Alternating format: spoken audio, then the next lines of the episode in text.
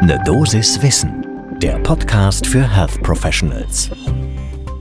Guten Morgen und willkommen zu Ne Dosis Wissen. Hier geht's werktags ab 6 Uhr in der Früh um Themen, die für euch im Gesundheitswesen interessant sind. Heute ist das die Frage, wie sich eigentlich die Belastung mit Röntgenstrahlen angesichts der rasch voranschreitenden Technik in der Radiologie verändert. Ich bin Dennis Ballwieser, ich bin Arzt und Chefredakteur der Apothekenumschau und ich präsentiere euch im Wechsel mit meiner Kollegin Laura Weißenburger eine Dosis Wissen. Heute ist Donnerstag, der 9. März 2023. Ein Podcast von gesundheithören.de und Apothekenumschau Pro. In der Radiologie gibt es sogenannte diagnostische Referenzwerte. Die werden immer mal vom Bundesamt für Strahlenschutz angepasst unter Beratung von Radiologinnen und Radiologen, wie zum Beispiel Günter Leier. Mit dem haben wir für diese Folge von Eine Dosis Wissen gesprochen. Und Günter Leier ist Direktor des Zentralinstituts für diagnostische und interventionelle Radiologie am Klinikum Ludwigshafen. Und er hat just jetzt das Bundesamt für Strahlenschutz für die aktuellste Fassung dieser diagnostischen Referenzwerte beraten. Und das ist deshalb wichtig, weil man ja meinen könnte, dass die Untersuchung mit Röntgenstrahlen technologisch irgendwann stehen geblieben wäre. Denn es weiß zwar jeder, dass zum Beispiel Computertomographen immer schneller werden, immer größere Datenmengen verarbeiten können, aber ich glaube auch in ärztlichen oder pflegerischen Kreisen ist nicht so präsent, dass damit auch einhergeht, dass immer weniger Strahlung pro Untersuchungsdurchgang notwendig ist, bei gleichzeitig anwachsender Auflösung der Aufnahmen, die man dadurch erzielt. Deswegen kommt es in der aktuellsten Fassung dieser Referenzwerte zu einer durchschnittlichen Senkung der Strahlenbelastung für die Patientinnen und Patienten um 15 Prozent.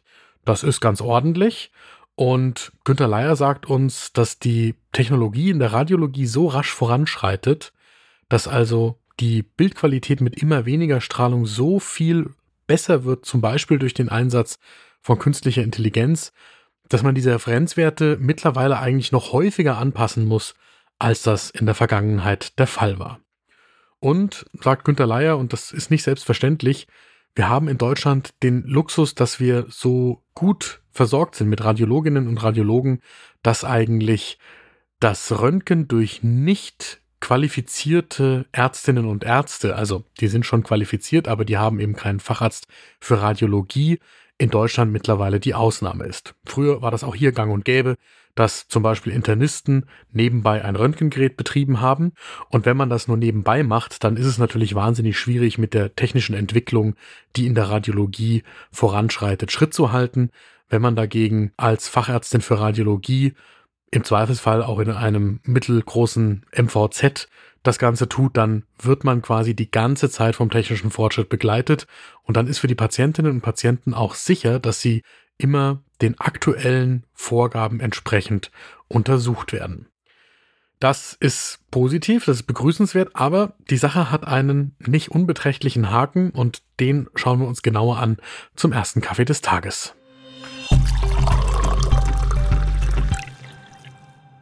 Das Problem, sagt Günter Leier, ist, dass es immer mehr Indikationen gibt für Untersuchungen mit ionisierender Strahlung, also Röntgenstrahlen. Und verantwortlich dafür ist vor allem die CT. In der Computertomographie kann man mittlerweile auch mit deutlich weniger Strahlen so wahnsinnig viel mehr diagnostische Informationen aus einer Untersuchung ziehen, dass die Strahlenexposition in Deutschland nicht weniger geworden ist, sondern sogar mehr. Das kann man anhand der Zahlen des Bundesamts für Strahlenschutz von 2018 nachvollziehen. Damals gab es 130 Millionen Röntgenuntersuchungen in Deutschland.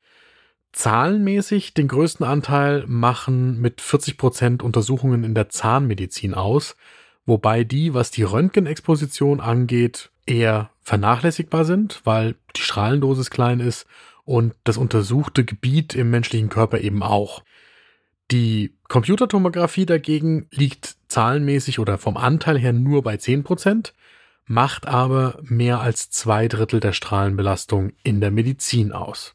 Und deswegen, und das ist der Appell in dieser Folge von Ne Dosis Wissen, geht es auch mit der fortschreitenden Technologie in der Radiologie darum, Indikationen verantwortungsvoll zu stellen. Das ist eigentlich eine Binse, aber gerade angesichts des Wissens, dass man so viel mehr sehen kann, dass man so viel mehr untersuchen kann und dass man schon mitbekommen hat, dass das auch mit weniger Strahlenbelastung geht, sollte man trotzdem bei jeder Patientin und jedem Patienten fragen, bringt mir diese Untersuchung tatsächlich das Entscheidende mehr an Informationen zur Therapie und zum weiteren Fortschreiten bei der Behandlung genau dieser Patientin oder dieses Patienten.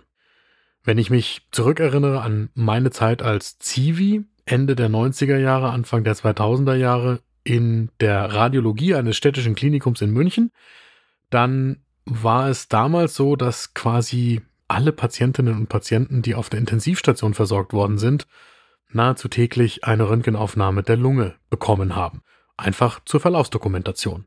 Als ich als Assistenzarzt in der Anästhesie später auf der Intensivstation gearbeitet habe, waren wir Gott sei Dank weit davon entfernt, dass wir jeden Tag eine Röntgenaufnahme der Lunge bei allen Patientinnen und Patienten auf unserer Station angeordnet hätten. Und genau das ist eben auch der Appell von Günter Leier an alle Kolleginnen und Kollegen. Die verantwortungsvolle Indikationsstellung und nicht die Technik bleibt das wichtigste Verfahren, um die Strahlenexposition in der Medizin zu senken. Das heißt, bei jeder einzelnen Untersuchung vorher nochmal überprüfen, ist sie wirklich notwendig. Das war eine Dosis Wissen für heute. Die nächste Folge gibt's morgen ab 6 Uhr in der Früh, überall da, wo ihr Podcasts hört. Und wenn euch diese Folge gefallen hat, dann lasst uns doch eine gute Bewertung da, dort, wo ihr könnt. Das freut uns und macht es anderen leichter, diesen Podcast zu entdecken.